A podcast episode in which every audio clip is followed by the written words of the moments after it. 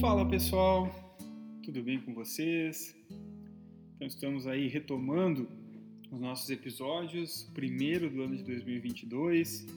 Uma satisfação aqui poder estar tá trazendo um pouquinho da minha experiência prática, da experiência também com os cursos, as aulas aí eh, nas universidades, com minha atuação como professor e como consultor, trazer um pouquinho do que a gente vê aqui e tentar trocar experiências aí, também problemas encontrados para que vocês não passem.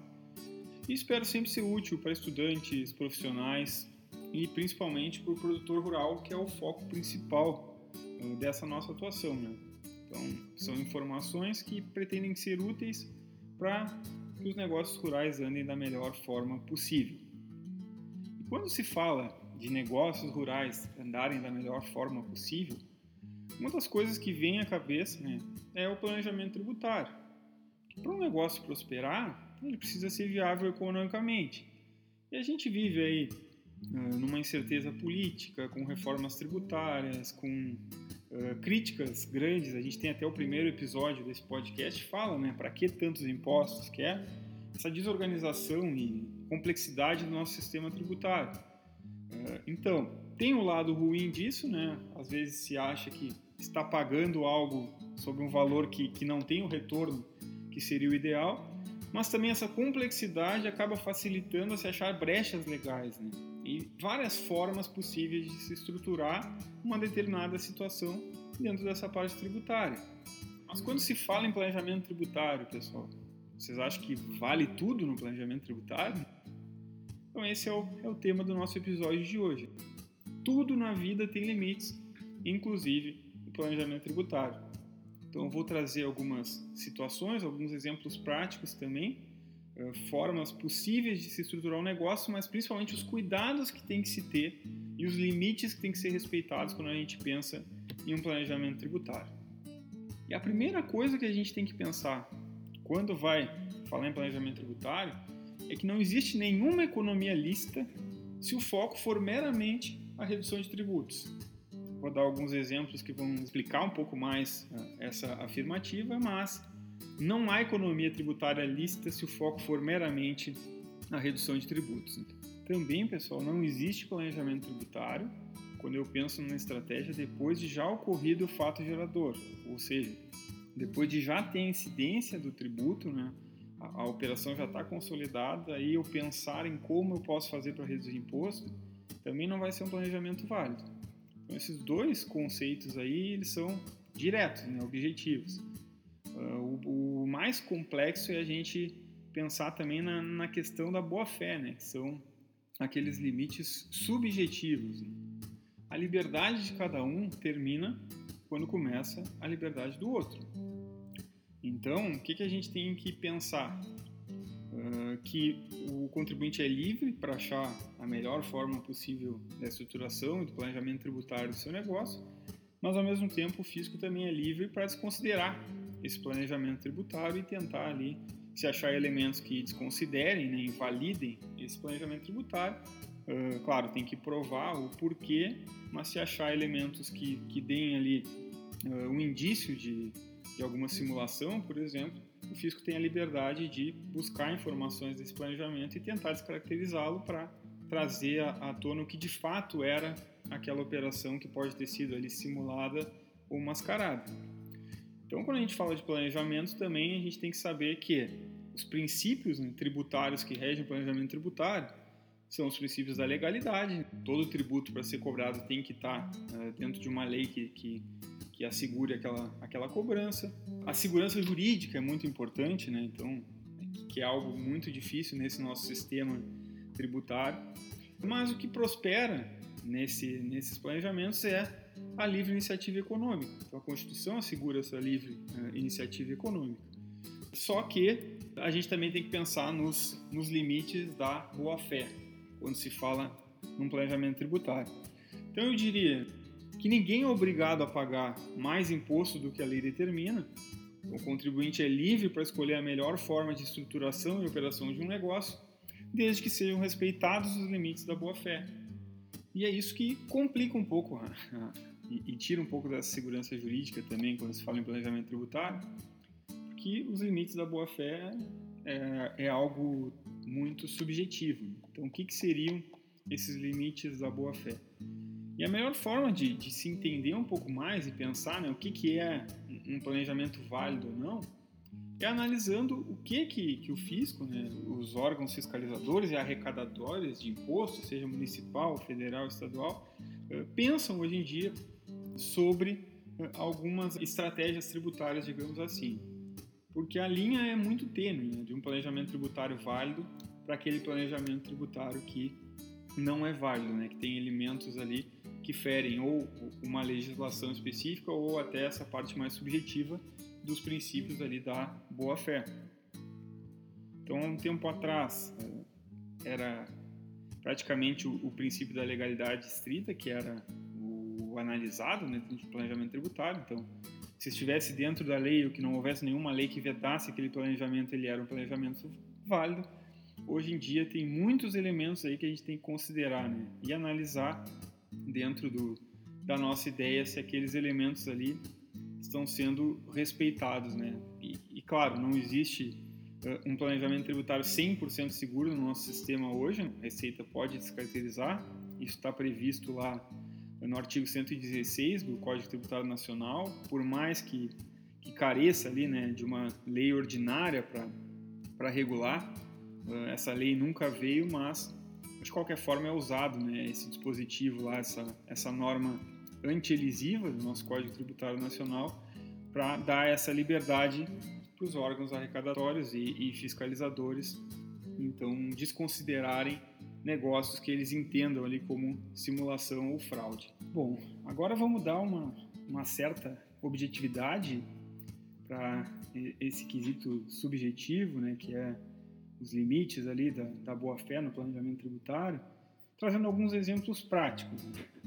Então, situações são subjetivas, mas a gente conhecendo como funcionam aí a interpretação uh, jurídica acerca do tema e também com os critérios objetivos que a gente tem, vamos ver algumas hipóteses que uh, mostram situações uh, para a gente pensar se são é, é um planejamento tributário válido ou não, e aí então trazer esses novos conceitos aí que o fisco vem utilizando, né, para então saber se um planejamento tributário é válido ou não. São, são critérios que, que são termos um pouco mais jurídicos, né, mas que se a gente for ver essas situações do dia a dia, a gente consegue entender de uma forma mais simples. Bom, então vamos para o primeiro exemplo. Então, vamos supor que eu vendi uma fazenda, já passei a posse, né, já entreguei a fazenda, já entreguei a terra e já estou recebendo aqueles pagamentos. Nesse caso, eu posso fazer um planejamento tributário lícito em cima dessa, dessa operação? Então, isso é naquele critério objetivo, a gente já sabe que não seria um planejamento válido. Né? Por quê? Se eu já vendi a fazenda, eh, já transferi o imóvel e já recebi pagamentos, está mais do que provado que ocorreu o fato gerador, né? Eu já sou um devedor daquele imposto. Então já não há mais nenhum planejamento tributário lícito. O que pode ser feito aqui, qualquer coisa vai ser uma simulação, um disfarce de algo que já foi concretizado e eu estou tentando mostrar que ele era de outra forma para uh, conseguir pagar um pouco menos de imposto.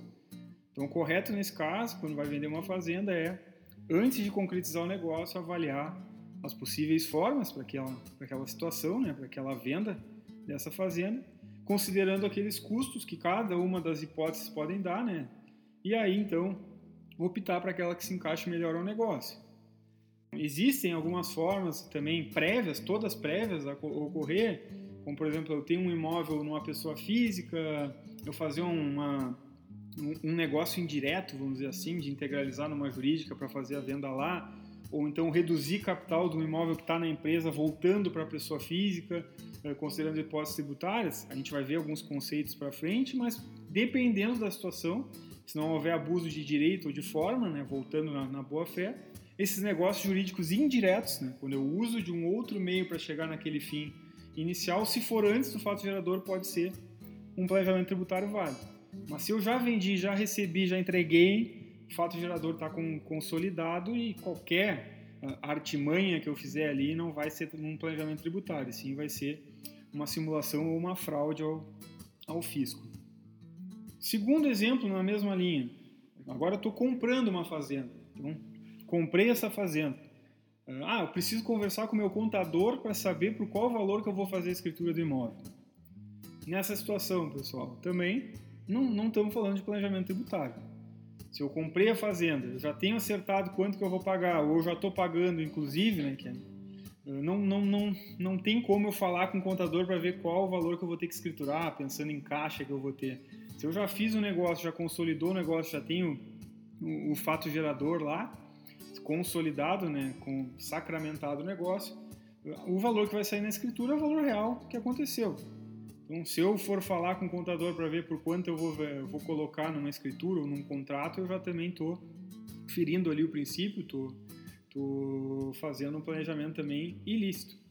Então, nesse caso, a gente também teria que ter feito antes uma conversa com o contador, com o advogado, para pensar como é que vai ser redigido o contrato antes de realmente fechar aquele negócio para ver também a melhor forma possível. Mas depois de feito o negócio, de já uh, comprada, o valor que tem que sair na escritura é o valor negocial. O contrato de fato tem que dizer o que ocorreu entre as partes. Né? Não posso simular algo diferente simplesmente para pagar menos imposto, então também não seria um planejamento válido nesse caso. E até o conceito do termo simulação tem muito a ver com isso. Um dos conceitos é uma divergência entre a vontade real e a vontade declarada, oriunda de um acordo entre as partes com o intuito de enganar terceiros. Então, esse, esse caso, que eu já tenho um valor acertado e eu estou querendo colocar hum, nos documentos, formalizar um valor diferente, é uma simulação que está divergindo a vontade real com aquela vontade que eu estou declarando. Estou declarando diferente simplesmente para pagar menos imposto. Mais um caso aqui do, do dia a dia do produtor rural na pessoa física. Então a gente está chegando aí em março, já estamos em fevereiro, né, hoje. Eh, e aí o produtor viu que está pagando muito imposto. Seria possível fazer um planejamento tributário? Nesse caso, já virado o ano, né? Também a resposta é não. Né? Nenhum planejamento aqui vai ser lícito, porque a gente está falando do imposto de renda que vai ser entregue agora em março e abril da declaração do imposto de renda das pessoas físicas, da atividade rural, é referente ao que ocorreu de janeiro a dezembro de 2021. Então o fato gerador foi lá atrás. Em março, abril, agora a gente vai uh, colocar, declarar, informar ao fisco o que já ocorreu. Então qualquer mudança que for feita aqui para redução de imposto, a gente não vai poder considerar como um planejamento tributário. Ah, tem como reduzir imposto? Reduzir imposto de, de uma forma de reestruturação de um planejamento tributário, não. Mas também há algumas formas ali que são opções que a legislação hoje dá, que são uh, lá na hora de fornecer a declaração. Então, eu não estou fazendo um planejamento tributário, eu não estou fazendo uh, nenhuma reestruturação, nenhuma estruturação, nenhum planejamento prévio, porque já virou o ano, mas eu tenho opções tributárias ali que eu posso utilizar, que é muito mais a ver com gestão tributária do que com planejamento que envolve algo mais prévio. Mas então eu ainda tenho como escolher ali se eu vou fazer uma exploração em comum com o com, com meu, meu cônjuge, por exemplo, se os imóveis pertencerem a ambos, né, isso pode ser feito eh, pós encerrado o ano fiscal ali de 2021. Eu posso optar se eu vou tributar a atividade rural pelo resultado presumido ou pelo resultado real, né, receitas menos despesas. Isso também é uma faculdade que é dada lá quando está fazendo imposto de renda, que pode também dar uma economia tributária também optar pelo desconto completo ou simplificado, que também está dentro do programa da Receita lá que a gente vai transmitir a declaração. Mas são opções tributárias, o planejamento tributário, eh, tentar comprar uma máquina, tentar uh, vender parte da produção numa empresa, criar uma empresa, tudo isso já não tem mais como se fazer, que seria de fato o planejamento tributário. Mas ainda a gente pode, dentro da lei, ter essas opções que, que podem ser mais vantajosas ou não do ponto de vista tributário, mas a gente não, não, não poderia considerar, ao meu ver, como um planejamento, porque uh, são opções lá e não vão ferir esse fato gerador consolidado.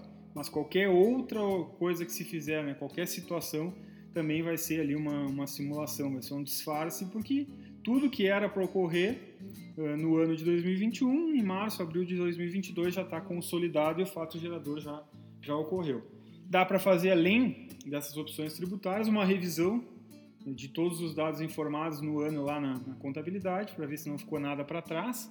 Isso também, é, revisão pode dar um ganho tributário, mas também não seria planejamento tributário, e sim uma, uma análise de conformidade, uma revisão ali para dar um tratamento com bastante qualidade né, dessas informações e evitar também problemas futuros. Né? Seria também uma, uma ação preventiva de, de uma futura autuação, tendo mais qualidade.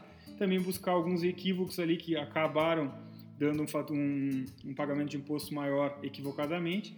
Reduzir também é importante para a gestão tributária, mas não propriamente dito é um planejamento, porque já virou o ano. Virado o ano, não tem planejamento para se fazer, né, que reduz uma, uma carga considerável ali de imposto, digamos assim. E o último exemplo tem a ver também com essa gestão tributária do dia a dia, né, que agora esse período já começa a dar uma dor de cabeça maior aí para o produtor rural, que é, eu estou pagando muito imposto, já venho pagando há muitos anos e meu vizinho abriu uma empresa e me disse que ele não se preocupa mais com, com tributação, que a, que a empresa lá, a holding, resolveram os problemas dele, ele está pagando um imposto muito menor, uma baita economia tributária, então agora ele não se preocupa mais com, com o imposto de renda em março e abril. Eu posso aplicar esse modelo ao meu negócio, esse que meu vizinho fez? Então isso também é, é bem importante. Se eu for replicar simplesmente o modelo, eu não estou fazendo um planejamento tributário, eu posso estar trazendo um passivo muito grande, porque nem sempre vai se encaixar o que, que encaixou no vizinho para mim. Também não conheço se o planejamento tributário é válido dele para passar para minha empresa. E além disso, pessoal, essa hipótese traz aquela premissa lá do início. Então, se eu estou fazendo um planejamento só para reduzir imposto, porque o meu vizinho fez e reduziu, eu estou visando apenas redução de imposto e eu estou ferindo a máxima do planejamento tributário válido. Não existe planejamento tributário se ele visar apenas a redução de imposto. Nesse caso, não seria um planejamento tributário também. Então, como é que eu vou fazer? Eu quero uh, abrir uma empresa porque eu vi que pode ter vantagem tributária não posso abrir só para economia tributária, mas também eu posso querer reestruturar o meu negócio que está na física para uma jurídica se der uma economia, um imposto menor, que é o que a gente falou do conceito de planejamento tributário. Mas aí tem que ser feito com calma, avaliando muitos cenários. E aqui a gente vai trazer alguns exemplos também do que, que a gente pode fazer para mitigar riscos numa reestruturação tributária mais complexa. Que as outras três hipóteses eram situações do dia a dia, né? negócios pontuais. Essa última a gente está falando de uma reestruturação tributária, que seria algo ali uh, mais complexo né, para se fazer, mas tem também como a gente fazer um planejamento complexo, precisa avaliar todos esses riscos envolvidos aqui, os limites que existem no planejamento tributário, inclusive é um assunto mais complexo do que essas operações pontuais, que eu acho que cabe até para um novo episódio aqui do nosso podcast. Claro, pessoal, essas hipóteses aqui, esses exemplos, eles não são todos possíveis, a gente não esgota aqui, tem muitos outros, né? Mas servem para dar uma maior objetividade aqui para a gente pensar nesses termos técnicos que, que a gente acaba precisando conhecer um pouco, né, quando fala de planejamento tributário, mas que também não são um bicho de sete cabeças. É importante saber, não precisa saber exatamente o termo que se usa, mas entender né, o que, que difere uh, um planejamento válido de, uma, de um planejamento uh, não válido né, perante uma, um processo de fiscalização. E aí a gente entra nos termos aí que são essenciais, principalmente a diferenciação do que, que é elisão fiscal para o que é evasão fiscal. Então, o que, é uma elisão fiscal? Elisão fiscal é um planejamento tributário válido, que a gente está falando bastante. Então, ele é lícito e respeita a legislação, lacunas ou brechas legais, visando reduzir, eliminar ou até postergar uma obrigação tributária. Então, naquele exemplo ali da, da, do imposto de renda da pessoa física, que já virou o ano, não teria o que fazer, uh, não era um planejamento que já tinha passado o fato gerador. Mas postergar um imposto pode ser uma forma de planejamento tributário válido. Como, por exemplo, lá na minha declaração do imposto de renda agora de 2022, eu estou encerrando, ainda está dentro do ano, eu vejo que eu estou pagando muito imposto em determinado momento e eu vou fazer um investimento que pode ser dedutível como despesa reduzir o imposto a pagar esse ano e o ano que vem talvez me falte despesa para baixar meu resultado, eu pague um pouco mais de imposto, mas eu posterguei a obrigação tributária. Isso também é planejamento. Reduzir e postergar também é. Então estou postergando, eu não, não desembolso do meu caixa agora, desembolso apenas no ano que vem, me preparo melhor e até às vezes ganho ali uh, algum resultado em juros, inclusive, com aquele dinheiro que eu não precisei desembolsar agora. Ou estou investindo no meu negócio coisas que eu precisaria investir então ganho margem também e pode ser uma, uma, um bom planejamento tributário de uma situação ali específica. Né? Mas só um exemplo para trazer que postergar tributo também pode ser um planejamento válido. Né? Feito, passado, já consolidado o fato gerador, aí sim não seria um planejamento tributário válido, mas dentro ali do próprio ano a gente ainda consegue postergar imposto e ter benefícios tributários lícitos, né, legais. E a evasão fiscal é totalmente o contrário de uma elisão. É aquele planejamento que não é lícito, que decorre de uma operação simulada pós o ocorrido o fato tributário, que se pretende ocultar aquele fato, né, mascarando esse negócio. Então, a evasão fiscal é quando se faz então algo fora da lei ou algo depois de ocorrer o fato tributário, né? E uma simulação, uma máscara daquele negócio, tentar fazer com que ele pareça algo que ele não era de fato, que está ali em vários exemplos práticos que eu trouxe né? de evasão fiscal. Ainda, pessoal, um pouquinho mais recente, né? começou a se falar de um outro termo que seria a ilusão fiscal, que nada mais é do que uma tentativa, vamos dizer assim, de elisão fiscal. Então, seria uma simulação de um negócio para dissimular a ocorrência do fato gerador. Uma situação que até pode ser lícita, mas é, falta razão para existir um propósito negocial. Então, a ilusão fiscal é uma tentativa de um planejamento tributário válida que por algum motivo não deu certo, muitas vezes por causa da falta de um propósito negocial, ou seja, de uma razão para existir. E isso pode trazer grandes riscos aos contribuintes. Por isso que é importante a gente sempre estar atento qual é o pensamento do fisco a esses critérios eh, subjetivos, né?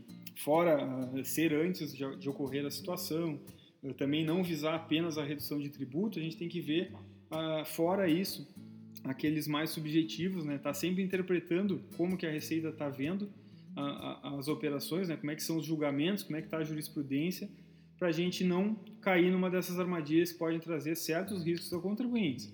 A gente não pode né, ser, digamos, uh, amador na hora de fazer um planejamento tributário, se achar que aquele planejamento é, é o melhor dos mundos, é uma solução mágica, porque ele pode até não estar tá ferindo a lei, ele pode ser algo lícito, mas faltando substância, uma razão, né, um propósito negocial para existir, uh, pode ser ali considerado como uma elusão fiscal, né, que nada mais é do que uma tentativa de elisão, mas que na prática seria uma evasão fiscal, uma sonegação fiscal. Logo, a validade de um planejamento tributário precisa estar sujeita a alguns testes internos, vamos dizer assim. Então, um planejamento que já existe, um modelo aí de exploração de uma atividade que já existe, ou que eu vou, estou pensando para colocar em prática, eh, internamente tem que se validar antes, para pensar se existe de fato um motivo, uma finalidade para aquele planejamento, se há um propósito para a prática daquele, daqueles atos dentro de um planejamento estratégico do empreendimento econômico, por exemplo. O que eu quero dizer com isso? Além de ter um motivo, uma finalidade, uma, uma razão, um propósito para existir, ele não pode visar só a redução de carga tributária, como eu já disse. Então, para não visar só a redução, ele tem que fazer sentido dentro de um planejamento estratégico. Então, por exemplo, dentro de um planejamento sucessório, eu construir uma empresa lá para ser a dona do patrimônio e segregar as atividades do grupo lá para não fazer uma mistura e conseguir ter um ambiente mais profissional. Eu estou alinhado com o propósito do planejamento estratégico da empresa. Agora, se eu estou criando uma empresa para segregar receita e, e, pensar em uma redução tributária apenas, eu não estou alinhado com, com o propósito lá do planejamento estratégico. E aí vai a chance de, de ser interpretado como carência ali de, de um propósito negocial e invalidar esse, esse planejamento tributário é, é elevada. E ainda, para essa validação do planejamento tributário, qualquer ideia de planejamento ela deve ser avaliada pelo gestor, pelo administrador, até comitê tributário e demais órgãos de governança, se for uma, uma empresa, um produtor com maior nível de estruturação do, do, dos processos de governança, uh, tem que avaliar então todos esses membros em conjunto, além dessa economia tributária obtida, que, claro, vai ser um bônus dentro do planejamento. Uh, ninguém vai fazer um planejamento que vai dar um, um tributo maior a pagar, né? então a economia tributária não pode ser só ela levada em conta, mas ela é o maior objetivo quando se pensa um planejamento tributário. Mas além disso, tem que ser levado em consideração os riscos potenciais envolvidos naquela estratégia. Então, todo planejamento tributário vai ter algum risco envolvido. E quem está montando o planejamento, o contador, o advogado, ou qualquer profissional ligado a essa área que tem expertise, tem que levar para conhecimento do, do, produtor rural e de todos esses membros envolvidos ali nessa atividade todos os riscos que podem ocorrer. Então não adianta eu querer vender um planejamento, trazer todo o lado bom, uma grande economia tributária, se eu não uh, traço e não mostro para esse produtor os riscos que existem. Não é apenas dizer que existem riscos e tirar o corpo fora, digamos assim. É mostrar o que, que pode acontecer dentro do teu conhecimento de dia a dia. Então, saber que dentro daquele planejamento, se não for respeitado o princípio da entidade, por exemplo, se tiver confusão patrimonial entre o que é empresa e o que é patrimônio de sócios, isso pode se considerar aquele planejamento tributário. Se desconsiderar qual é uh, o imposto que pode servir, vir a ser pago em uma autuação. Tem casos ali que se pensa numa economia tributária de 30% e acaba arrumando um passivo tributário de 70 ou mais por cento, inclusive, porque há uma multa. Se for uma fraude ali, se for em, em, uh, comprovada a simulação, pode vir uma multa de até 150% do que se deixou de pagar. Isso já foi dito aqui até em outros episódios. Então, com isso, tem que levar em consideração, tem que mostrar os riscos, as possíveis situações, uh, também falar se vier uma reforma tributária, que a gente tem que trabalhar com o que tem hoje, claro, na legislação, mas o que, que pode ocorrer também se vier uma reforma? Vai ter que ser revista a estrutura. Até porque a gente não sabe quem que vai estar à frente desse negócio quando vier alguma mudança legislativa. Então tem que, eles têm que saber todos esses riscos e aí então, em conjunto, assumir qual o risco que quer se correr. Até que ponto né, o meu perfil permite correr aquele risco para uma economia tributária dentro de um planejamento. Então, se eu não quero correr risco nenhum, eu não consigo fazer um planejamento tributário, infelizmente. Um planejamento tributário 100% seguro é um planejamento onde possivelmente eu vou pagar a maior carga tributária possível. Aí eu não tenho nenhuma discussão, não tenho risco.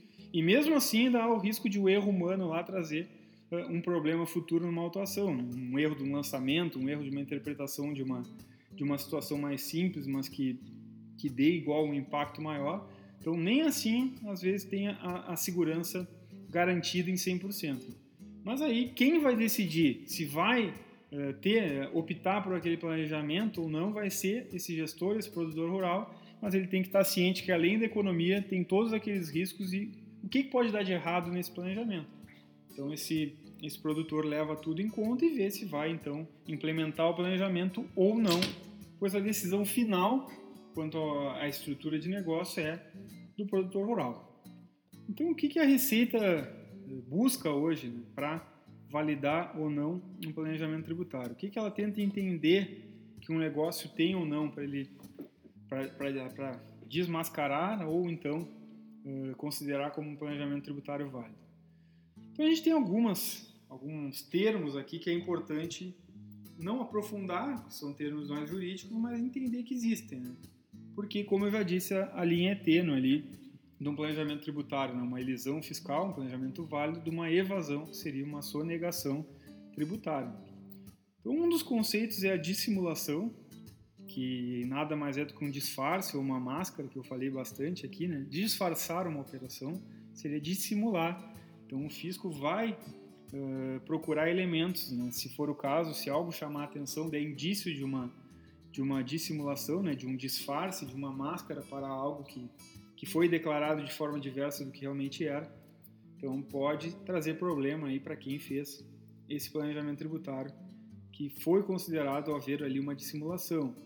Da mesma forma a gente tem o, a palavra simulação, que eu já dei o conceito, a divergência entre a vontade real e aquela vontade declarada, oriunda de um acordo entre as partes, né? ambos os envolvidos no negócio que eu falei no exemplo da, da compra de terra, por exemplo, uh, se juntam ali e pactuam que eles vão informar numa escritura um valor menor do que o que realmente ocorreu. Isso seria uma simulação, que também poderia ser descaracterizada lá numa, numa autuação fiscal, num processo de fiscalização e trazer multas aí pesadas para o pro produtor. Fraude seria infringir ou não observar uma lei com consciência, né? sabendo que existia aquela lei ou resolvo não olhar para aquela lei, né? estou ferindo a lei conscientemente, seria uma fraude tributária.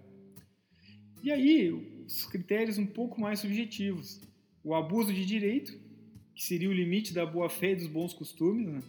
que está lá no, no Código Civil, no artigo 187, que é uma conduta que aparentemente cumpre a lei, mas na verdade ela tende a realizar fins por ela proibidos. Então, o abuso de direito é algo ilícito dentro do planejamento tributário também, um elemento que pode tornar ilícito um planejamento. A gente ainda tem o abuso de forma, que é o uso indevido de uma forma jurídica para a prática de atos ou negócios. Então, ela nem sempre vai ser ilícito, mas é algo vazio, né? sem substância. Então, é como eu falei aqui, um, um planejamento tributário inocente, vamos dizer assim, onde eu acho que, porque não está ferindo nenhuma lei, eu estou utilizando algo quase bobo ali que que não, não eu mesmo sei que aquele planejamento tributário não vai ser algo aceitável. Estou abusando, não estou ferindo lei, mas eu estou abusando da forma com que eu estou executando aquele meu planejamento. Né? Então isso também é um elemento que pode se considerar um planejamento tributário, um planejamento vazio, sem muita substância ali, feito de uma forma até para reduzir imposto apenas, né? sem um propósito maior. Uh, outro termo importante é o negócio jurídico indireto, que é a utilização de um negócio para realizar um fim distinto, que é aquele exemplo de uma uh, redução de capital, por exemplo. Eu tenho um imóvel lá na minha pessoa jurídica, integralizado, tem cotas daquela empresa. Se eu for vender na, naquela empresa, suponhamos que eu vou pagar 34% de imposto sobre uh, o lucro que eu tiver naquela venda de um imóvel, mas se eu, se eu tivesse com ele na pessoa física, eu vou pagar ali no máximo 22,5%, com mais reduções legais, vou pagar muito menos imposto. Antes de fechar o negócio, antes do fato gerador, eu vou lá, uh, faço uma redução de capital, voltando para minha pessoa física aquele imóvel, e aí eu vendo pagando menos imposto. Como foi antes do fato gerador, ele está sendo um negócio jurídico indireto. Então, negócio jurídico indireto, nesse caso, tem um acórdão aí de 2018 do CARF que valida esse planejamento, esse negócio jurídico indireto não foi considerado como simulação. Mas claro que existem outros que podem ser. Então, o negócio jurídico indireto, ele pode ter também uma caracterização de uma evasão fiscal. Quando, por exemplo, for um negócio jurídico indireto com abuso de direito ou com abuso de forma. Então, são, são eh, questões mais complexas, né? mas que tem que, se, que, tem que ficar para quem está assistindo é que o negócio jurídico indireto, ele nem sempre vai ser uma sonegação fiscal, uma evasão. Ele pode ser também um planejamento tributário lícito, como esse exemplo aí que eu acabei de dar. O que é diferente do popular casa separa, né? que, é, que seria também um negócio indireto, porque o que, que é o casa separa? Eu estou vendendo um, um imóvel, um bem, e em vez de fazer o contrato de compra e venda, eu abro uma empresa onde eu, o vendedor, sou sócio do comprador. E aí futuramente eu me retiro da empresa e ele fica com o imóvel. Isso é uma estratégia tributária que não é, não é válida e, e é case aí de direito tributário, eh, não seria a mesma coisa. Então eu estou usando também um fim distinto, né? é um negócio indireto, mas ao meu ver aí teria um abuso de forma e de direito, inclusive. Né? Então não seria um planejamento tributário válido. Então, tem que observar. O negócio indireto nem sempre é ilícito, mas a gente tem que pensar se houve, né? além de ser utilizado um meio diverso para chegar lá no fim, se houve abuso de direito ou abuso de forma, ou se, se foi de fato lícito. Tem que se cuidar também. Uh, o maior que tem que se cuidar desses subjetivos é o propósito negocial, que também é o mais fácil de se entender, né? que é uh, a, a, gente ter uma razão para aquele planejamento existir, né? que não seja apenas uma redução de tributo. Então, o negócio jurídico ele tem que ser a manifestação de uma vontade negocial. Por exemplo, criar uma empresa, naquele exemplo que eu dei ali das hipóteses, né? Uh, criar uma empresa apenas para reduzir imposto. Qual é o propósito negocial da criação daquela empresa? Ela tem vida própria, ela tem funcionários, para que, que serve aquela empresa? Não, ela não tem nenhum propósito negocial. Eu criei ela para reduzir imposto. Então, eu estou ferindo, não estou tendo propósito negocial, não é um planejamento tributário válido. Então, uh, os negócios, quando a gente fala de empresa, né, não simplesmente de um, de, um, de um, fato isolado, do planejamento de um contrato de compra e venda de um imóvel, mas sim de uma empresa, né, da estruturação tributária, esse negócio precisa estar ligado com a finalidade da empresa e, principal, essa empresa precisa ter vida própria, tem que respeitar o princípio da entidade, o princípio contábil da entidade, que diz que o patrimônio da empresa difere totalmente do patrimônio do sócio. Então, isso é um fato comum aí na maior das decisões que tem, principalmente na área administrativa, que é onde eu atuo e, consequentemente, estudo mais. Então, ferir o propósito, o, o propósito negocial, não existiu uma razão para existir, e essa empresa feriu o princípio da entidade, não ter uma vida própria, uh, a empresa paga a conta pessoal do sócio, o sócio paga a conta da empresa, tudo isso pode ocasionar aí então numa, numa desconsideração desse planejamento tributário também. Então, quando eu crio uma empresa, ela tem que ter uma razão para existir e eu tenho que dar vida para ela. Ela é um ente próprio, ela não pode se confundir com uh, os sócios, as pessoas físicas que estão dentro daquela empresa. E para fechar esse episódio, pessoal, eu trago um, um fluxograma retirado de um livro da editora Atlas de 2016 que se chama Controle Tributário para Administradores e Contadores. Eu acho esse livro fantástico.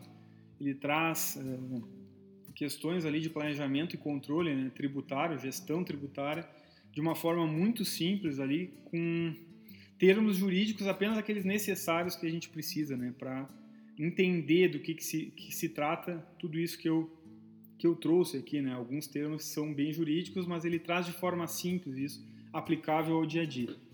Então esse fluxograma, ele traz assim, né? eu tenho um planejamento ou estratégia, beleza, um bom planejamento e uma estratégia. Ele ocorre antes do fato gerador? Sim, esse planejamento está sendo pensado antes de ocorrer o fato gerador. Beleza, aí a segunda pergunta, o entendimento que eu tenho nesse planejamento ou nessa estratégia é semelhante ao do fisco? Sim, então a gente está falando de elisão fiscal, que é um planejamento tributário válido. Agora vamos para o segundo caminho. Esse planejamento ou estratégia é antes do fato gerador? Sim. Então, para ser planejamento, a gente já viu que sempre tem que ser pensado antes de ocorrer o fato gerador, né? de, de estar devendo aquele imposto, digamos assim. Mas, digamos que eu tenho um entendimento diferente daquele que o fisco. Então, essa minha estratégia ela vai um pouquinho de encontro ao que pensa o fisco. Ela é necessariamente uma evasão fiscal, pessoal? Não. Então, se eu buscar procedimentos que minimizem os entendimentos divergentes com o fisco para aquela minha ideia, eu posso chegar da mesma forma numa elisão fiscal. O que eu quero dizer com isso? Né? Não é porque alguma estratégia que eu tenho eu vi em algum momento que o fisco entendeu diferente que o meu planejamento tributário não vai ser válido. Eu posso, por exemplo, ter uh, situações, e a gente vai ver no próximo, no próximo episódio aqui, que eu acho que é um tema tão rico que necessita de um, de um episódio à parte, vamos ver algumas decisões aí do CARF, que é a segunda instância da, da, do processo de fiscalização da Receita, né, da, do processo administrativo, que trazem alguns casos ali que a gente vê que são muito parecidos, mas que uh, uma situação, às vezes, bem simples ali, pequena, um fato pequeno acaba mudando, né, de um planejamento ser considerado válido ou não por parte da Receita. Então, a gente analisando né, tudo que vem ocorrendo, como pensam os órgãos fiscalizadores, a gente consegue minimizar esses entendimentos divergentes. A gente consegue ver o que, que se fez nos planejamentos que não foram considerados válidos e não repetir aqueles erros para o nosso planejamento, então, ter a maior segurança possível e aí eu chegar lá numa revisão fiscal. Então não quer dizer que porque o meu entendimento não é favorável, o fisco não tem sido sempre favorável àquela minha ideia, por que, que ele não está sendo favorável? É no, na, na uh, no esqueleto da ideia, na, na, na, ideia de fato, ou algum elemento que ficou frágil dentro daquela ideia? Se for um elemento frágil, eu consigo não repetir aquele erro e aí então chegar numa elisão fiscal da mesma forma. Inclusive, numa dessas decisões aí que a gente vai analisar no próximo episódio, uh, eu vou trazer uma aula praticamente do, do, do relator do, de um dos processos que mostra tudo que é, precisa ser considerado na hora de uma estruturação tributária, né, de uma reorganização societária, da estruturação de determinada empresa, né, do negócio daquela empresa, o que, que, tem que ser considerado para ver se é um planejamento válido. É quase como uh, o relator ali trazendo o que, que se entende como um planejamento tributário válido quando se fala de uma uh, reestruturação ou estruturação tributária de um negócio. Certo? Recapitulando então o que a gente disse até aqui. Primeiro, vamos pensar, uh, um procedimento ilícito. contrário à lei, ele é um planejamento tributário? Não. Ele vai ser uma dissimulação, uma simulação, uma fraude, mas ele não é um planejamento tributário válido. Ah, se for um ato anterior ao fato gerador, sim, ele pode ser um planejamento tributário válido e ele não vai ser uma sonegação fiscal, não vai ser de simulação, simulação nem fraude se eu pensei antes, né, de realmente ocorrer o fato gerador. Se ele é posterior ao fato gerador, ele não vai ser planejamento tributário, né? ele até pode ser, mas não vai ser válido. E aí ele vai ser encarado ali como uma dissimulação, simulação ou fraude. Se é um ato contrário à lei, ele nunca vai ser planejamento tributário e ele também não é dissimulação nem simulação, ele é fraude direto, um ato contrário à lei. Negócio jurídico indireto, ele é planejamento tributário, mas uh, tem aquela linha ali que a gente tem que observar, né? Nem sempre ele vai ser lícito. Então, negócio jurídico indireto, se tiver abuso de direito, ele não é um planejamento tributário, ele pode ser também simulação, simulação ou fraude. E da mesma forma, se um negócio jurídico indireto tiver um abuso de forma, né, que seria quase como não ter o propósito negocial, ser um planejamento vazio, ele também não vai se tratar de um planejamento tributário. Para que o produtor precisa saber disso? Simplesmente para entender que não é porque eu não desrespeito nenhuma lei uh, que eu estou com planejamento tributário válido. Esse planejamento tributário ele tem limites que alguns são objetivos, fáceis da gente entender, e outros são um pouquinho mais complexos. E além disso, a gente tem que ter senso crítico para não pensar que está enganando, digamos assim, a, a, Receita Federal, que eles não estão enxergando, porque uh, esses, esses mecanismos aí que a Receita tem são uma forma que facilitou muito identificar uh, esses esses indícios de, de fraude, né, de simulação e, e, simulação. Então o produtor tem que estar atento e sempre ter senso crítico quando fizer um planejamento ou quando algum consultor vender um planejamento, né, olhar para aquele, aquele modelo que está sendo proposto e pensar né, qual é a razão para esse planejamento existir. Né? Qual é a razão? Não simplesmente ah, ficar com medo porque está dando uma grande economia. Não é, não é crime economizar tributo, é o objetivo do planejamento que não pode apenas visar essa economia de tributo. Tem que ter um propósito maior uh, do que apenas essa redução. Tem que ter uma razão para existir e, de preferência, estar alinhado lá com o planejamento estratégico da empresa, dentro dos, da, da, do que a empresa pensa ali da atividade, né? e não simplesmente algo que foi feito lá uh, apenas para reduzir imposto, uma solução milagrosa, algo que está sendo vendido como um produto que está se encaixando em outras empresas. Tem que ser algo feito especificamente para o meu negócio. Eu tenho que saber todos os riscos que estão envolvidos naquele planejamento, que todo planejamento vai ter risco, por causa de todos esses termos aqui que a gente viu. E aí eu tenho que ter ciência e eu vou dar ok. Eu, gestor ou produtor rural de fato, que vou ter que arcar com aqueles riscos. Claro, tem que ser um planejamento responsável, profissional, passando todos os riscos, ele está sendo responsável, né? mostrando que pode ocorrer.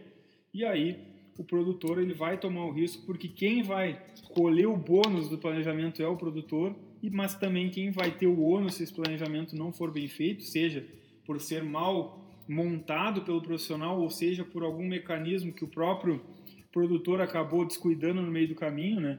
Esse risco tem que estar tá lá calculado para saber o, o máximo que pode trazer de, de, de, de, problemas, né? levar em consideração junto com o que pode dar de benefício e aí então botar na balança e ver o que, que vai valer mais a pena. E cada produtor vai ser o seu perfil ali, cada negócio vai, vai ter uma, uma situação que encaixe melhor. Então foi um prazer estar aqui com vocês de novo, retomando esses episódios inéditos. E no próximo episódio a gente vai então falar desses casos práticos, da análise, da, da interpretação da Receita Federal acerca de planejamentos tributários mais complexos, né, de reestruturação ou estruturação tributária, que envolve ali a criação de empresas, uma ou mais, e a gente vai ver quais são os elementos ali que garantem uma maior validade, uma maior segurança para um planejamento tributário. Então, além das operações normais ali que a gente viu, que para não ser simulação tem que ser declarado o que realmente ocorre, né? mas existem aí uh, questões, né, planejamentos mais complexos, mais robustos, onde envolve uma reestruturação societária, uma reestruturação uh, de operação, né, uma segregação de, de atividades ali, e, e, que então entra muito mais naqueles critérios subjetivos que a gente viu aqui. Então a gente vai analisar, de acordo com esses critérios, o que que em cada uma daquelas situações uh, deu certo então e, e foi considerado para que aquele planejamento fosse encarado pela Receita como válido ou não. E a gente entra naquele fluxograma que eu falei agora há pouco. Né? Se não foi validado algum planejamento tributário que é similar à minha ideia, eh, se eu pensar ali, conseguir analisar o que que fez de fato para aquele planejamento, né? entender o cerne da questão, o que que invalidou o planejamento, eu minimizo esses entendimentos divergentes e aí posso também chegar à elisão fiscal. Então nos vemos em breve e muito obrigado aí pela audiência.